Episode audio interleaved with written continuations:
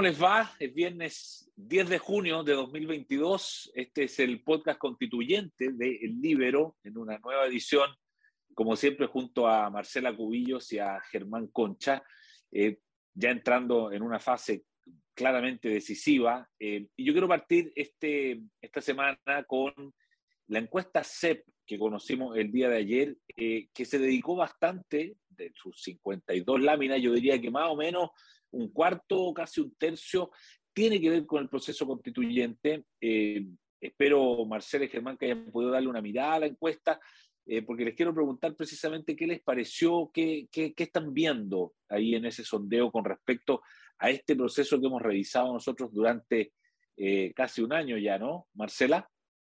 Así es, pues, desde que partimos. Em, a ver, a mí me, me, llama la atención dos cosas, especialmente de la, de la encuesta, de la encuesta CEP. Una, por una parte, ¿no es cierto?, el alto número de, de indecisos, eh, que también demuestra eh, no solamente desconocimiento, sino que también hay una desvinculación con el proceso. O sea, de que hay mucha gente que no tiene interés en el proceso, ni en el texto, ni en lo que ha ocurrido, y, bueno, y eso, está, y eso está ahí. Y eso quizás se une al otro dato que da la encuesta, que es un alto número de personas que creen que su vida no va a mejorar con esto. O sea, si uno junta, de hecho, el porcentaje más alto es entre quienes creen que se va a mantener igual o que puede empeorar. Em, entonces, eso también demuestra lo mal que se hizo la pega con esto, porque aquí había muchas expectativas, había mucha ilusión de mucha gente, y si esto se hubiera hecho bien, lo hemos dicho otras veces, estaríamos todos trabajando para la prueba, si este proceso se hubiera hecho bien. Tú podrías haber tenido diferencias con el texto que saliera, pero todos habríamos cabido adentro. Pero cuando al final una coalición que tenía la hegemonía decidió más bien hacer un programa de gobierno que una constitución, hay mucha gente que o se siente fuera, no se siente parte, no se siente identificada con este proyecto refundacional, no tiene interés y ya no se compra que su vida vaya a mejorar eh, por una nueva constitución cuando tiene problemas reales, que sabe que no se soluciona con una constitución. Entonces, yo creo que cuando George Jackson dice, ¿no es cierto?, que necesita la constitución para la reforma, yo creo que ese cuento ya la gente eh, se lo deja de creer. Em, de que se requiere aquí eh, una norma constitucional para que mejore tu salud, mejore tus pensiones, mejore tu educación, etcétera. Sobre todo este texto que hizo la convención, que es tan cuestionado y tan discutido precisamente en las cosas que le pueden cambiar la vida a la gente. Germán, ¿pudiste darle una mirada a la, encuesta que, que, viste ahí? Eh, hola, ¿cómo están? A ver, eh, yo tomaría lo que estaba diciendo al final, Marcela, en el sentido que me parece que hay una, como un cambio de opinión respecto de lo que fue el inicio de este proceso.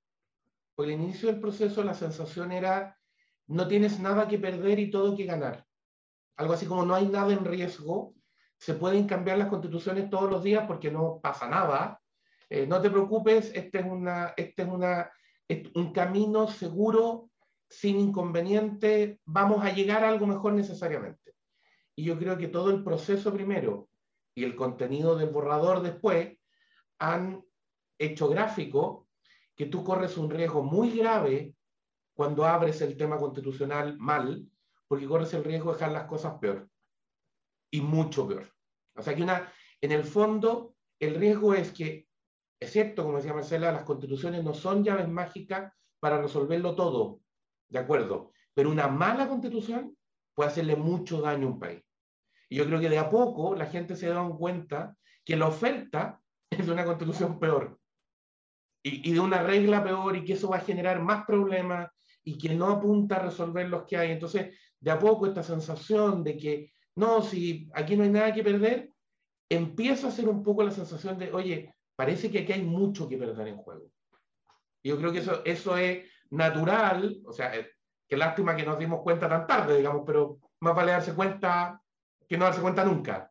Más vale tarde que nunca.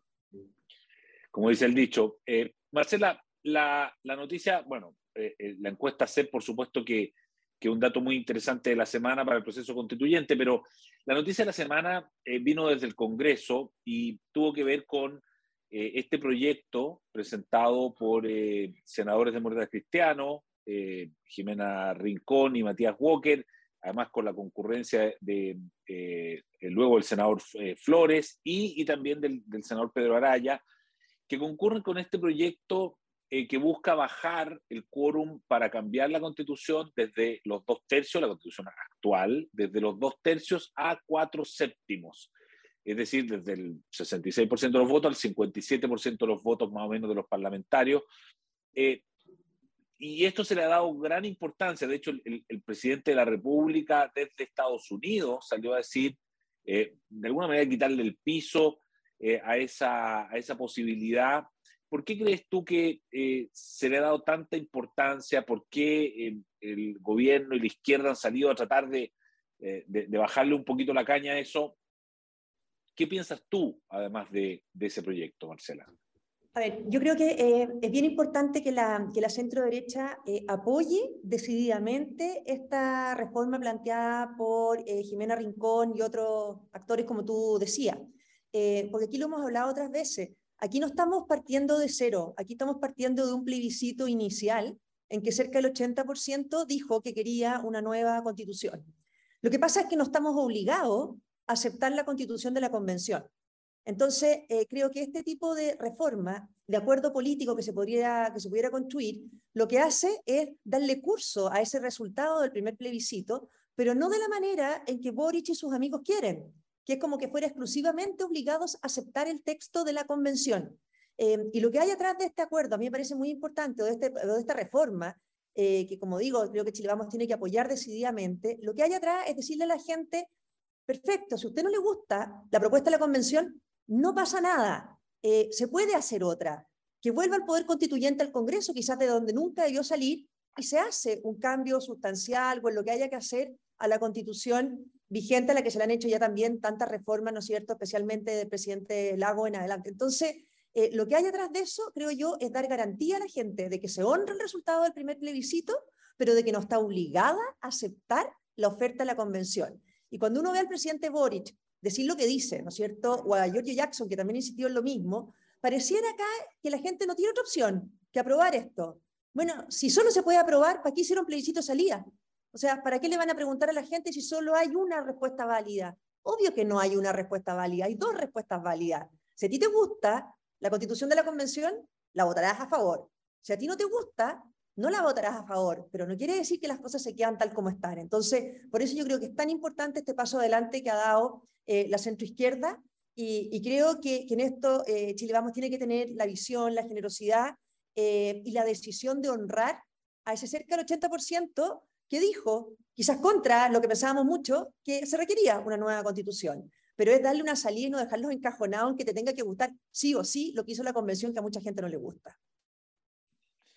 Germán Concha, el, famoso proyecto de los cuatro séptimos, ¿qué, ¿qué, te parece? ¿Qué reflexiones te produce? Eh, ¿Estás de acuerdo? A ver, yo iría por partes. Lo primero es que la reacción de la mayoría de la convención, graficada en el gobierno, que es más o menos lo mismo, eh, es bien relevante para por lo menos sacar un argumento de la discusión. Que ahora ya dejaremos de decir que el tema del quórum es un tema de principio para ese sector.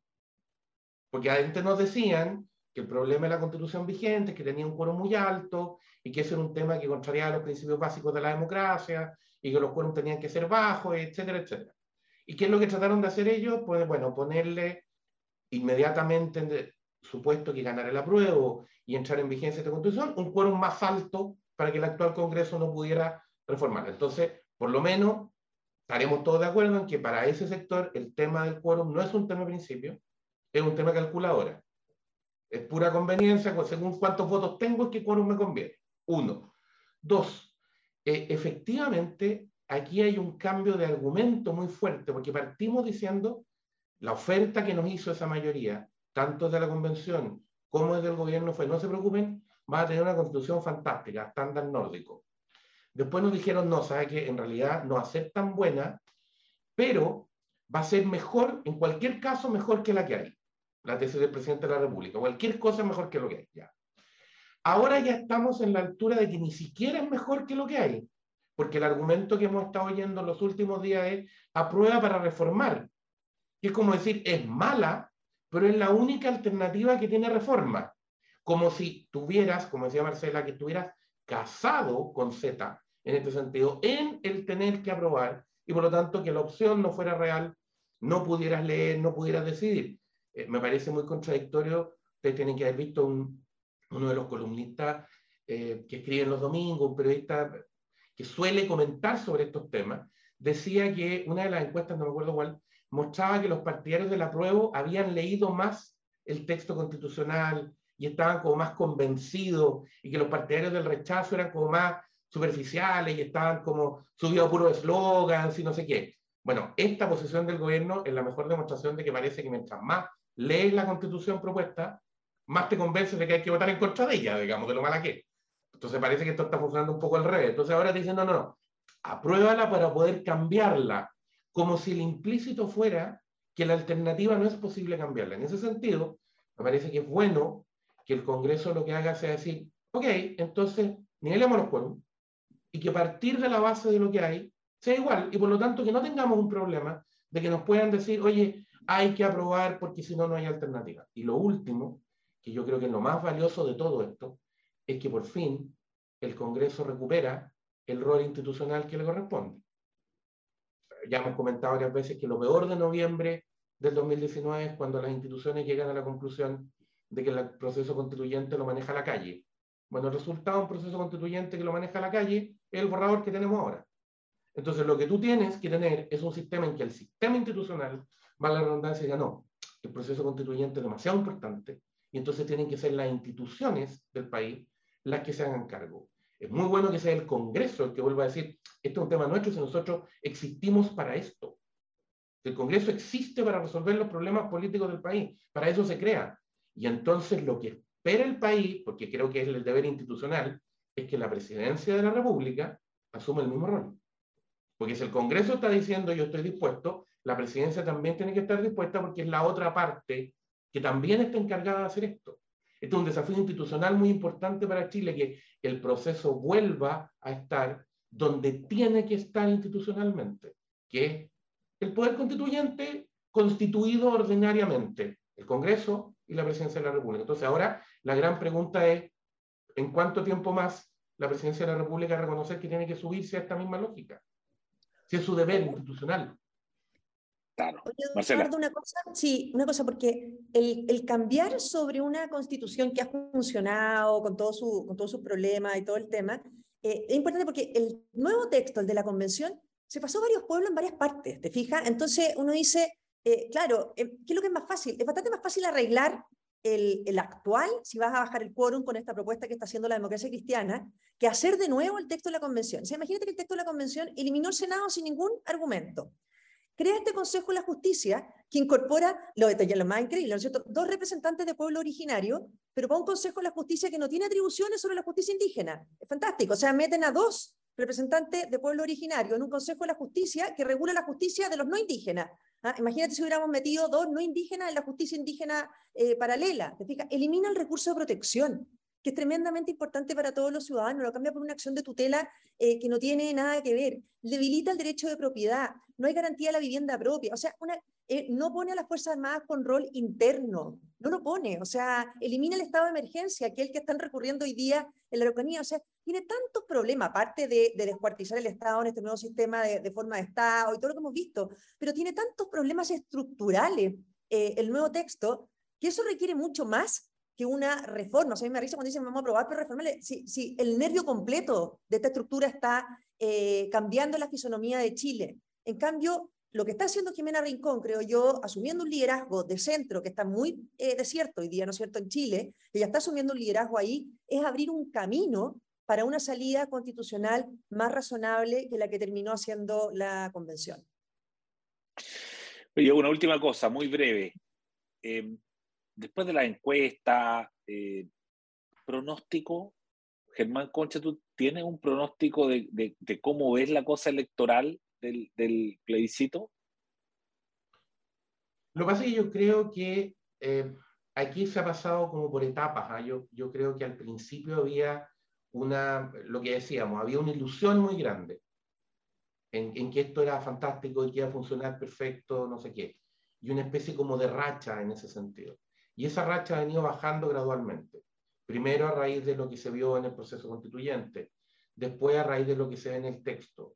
Entonces, yo creo que la decisión final sobre este tema depende mucho de esta lógica que estábamos comentando Marcela ahora, de si, de si la gente se encajona o la encajonan intelectualmente en que le digan, mira, la única alternativa es necesariamente aprobar porque es tu compromiso con lo que votaste cuando se empezó. Es como que, es como que este voto estuviera ya entregado, como que no hubiera voto. Entonces estuvieras obligado a votar lo mismo que votaste cuando el plebiscito se, cuando se decidió sobre el proceso. Y entonces estás obligado a aprobar lo que salga en el fondo. Y eso yo creo que es una trampa conceptual muy fuerte, porque esta es una, esta es una segunda revisión que corresponde hacerla a todos, independientemente de lo que hayas votado en el primer, en el primer plebiscito. Esto es decir, este instrumento que se propone, ¿me gusta o no? ¿Es mejor o no es mejor que lo que hay? Ese es el juicio que corresponde decir, porque no está en riesgo. Si tú quieres decir, oye, lo vamos a cambiar, lo que, está haciendo, lo que están haciendo los parlamentarios, lo que se está haciendo en general es decir, sí, sí va a haber un cambio. La pregunta es, ¿esto es mejor o no es mejor? Y yo creo que la misma reacción y los mismos comentarios de los partidarios del texto que está proponiendo la convención demuestran que ellos mismos reconocen que mientras más se lee el texto, más malo lo vas encontrando. Por eso que los argumentos tienen que ver con otras cosas. Entonces yo temo que, nos va, que si eso cree, o sea, yo temo que ante la el crecimiento de esa posición y por lo tanto una, una creciente, valga la redundancia, desapego a una suerte de obligación de votar a prueba, por decirlo en términos directos, empiece o puede empezar a aparecer un segundo argumento, yo encuentro que es el más peligroso de todo, que es volver al, al, al secuestro del país por la violencia. Es decir, ah, no, es que si tú no apruebas, entonces el país incendia. Si tú no haces esto, el país incendia. Si tú no haces esto, el país incendia. Si tú no haces esto, el país incendia. Y el incendio no ha parado. Entonces, pues, a esta altura, este es el tema del chantaje. Y al final es un síndrome de Estocolmo brutal, ¿no? O sea, estamos todos no solo entregados al secuestrador, sino que enamorados del secuestrador. Entonces hay un momento en que tú tienes que decir, ¿sabes qué más? No más. Ya, ya, no. Se acabó, vamos a hacer una revisión en serio vamos a mirar en serio el texto. Eh, y te insisto, el propio cambio de tono de los que defienden el texto propuesto por la Convención, el que el argumento de hoy día de académico, de político, etcétera, decir, sea decir, aprobar para reformar, me parece que es la mejor demostración de, uno, el texto no resiste mucho análisis, y dos, eh, los votos se están moviendo. O sea, la mejor demostración de que tú estás viendo que los votos se están moviendo quedo hasta ahí porque experto electoral no soy, pero creo que hasta ahí está más o menos. Está bien. Y tú, Marcela, si tuvieses que así eh, proyectar un resultado, ¿cómo lo ves? A ver, yo creo que sin duda va a ser eh, peleado y el solo hecho que sea peleado es un fracaso para la, para la convención y para el texto, porque este texto también se hace para zanjar la discusión constituyente en Chile. Entonces, si el resultado es peleado y el apruebo gana por poco, bueno, quiere decir que vas a heredar una gran división, de nuevo, constituyente para todos los próximos años. O sea, eh, aquí, claro, al rechazo le basta ganar por muy poco, pero la apruebo tendría que ganar sólidamente para definitivamente zanjar el tema constituyente. Entonces, ya el solo hecho que estén peleados me parece que demuestra un fracaso del proceso, porque quiere decir que hay mucha gente que no se sintió parte y no se siente parte de este, de este texto, que queda fuera. Cuando tú quieres hacer una, una, constitución que está, que es de verdad un programa de gobierno, obvio que quedan fuera todos los que no piensan como el Frente Amplio, el Partido Comunista, los pueblos originarios. Entonces, si el objetivo era solucionar esta gran discusión constituyente que nos dividía como chilenos, eso ya no se ha logrado. Y yo creo que lo segundo es que la gente tiene que preguntarse eh, dos cosas. Uno, lo que dice Germán, ¿no es cierto? Si te gusta o no te gusta este texto, y votar libremente con eso. Y si lo que tú querías está o no está en esta constitución. Porque yo creo que el gran fracaso de esta constitución de la convención es en relación a los derechos sociales. O sea, aparte de que cambiaron una cantidad de cosas que no tenían por qué cambiar porque funcionaban, o sea, cuando Lisa Loncón dice, estamos descolonizando la justicia, al fin, ¿cuándo fue esa una demanda ciudadana, descolonizar la justicia y el poder judicial? ¿Te fijas? Ya, por último, cambiaron una cantidad de cosas que no había para qué cambiar, las autonomías territoriales indígenas, la forma de Estado, eliminar Senado, una cantidad de cosas. Pero supuestamente que los derechos sociales iban a romperla. Y están llenos de letras chicas. Y la gente se ha ido informando de que en salud no le mejora la salud, que en educación no le pueden terminarse matando los particulares subvencionados, que en vivienda hay tenencia, pero no propiedad de la vivienda. O sea, hay una cantidad de cosas que al final en las cosas más prácticas, la gente siente que quedó debilitada, donde supuestamente esta convención la iba a romper. Marcela Cubillo, Germán Concha, muchas gracias de nuevo por un podcast constituyente de día viernes. Que tengan un buen fin de semana y nos vemos la próxima. Igualmente, muy bien. Haz que estos contenidos lleguen más lejos haciéndote miembro de la red Libero.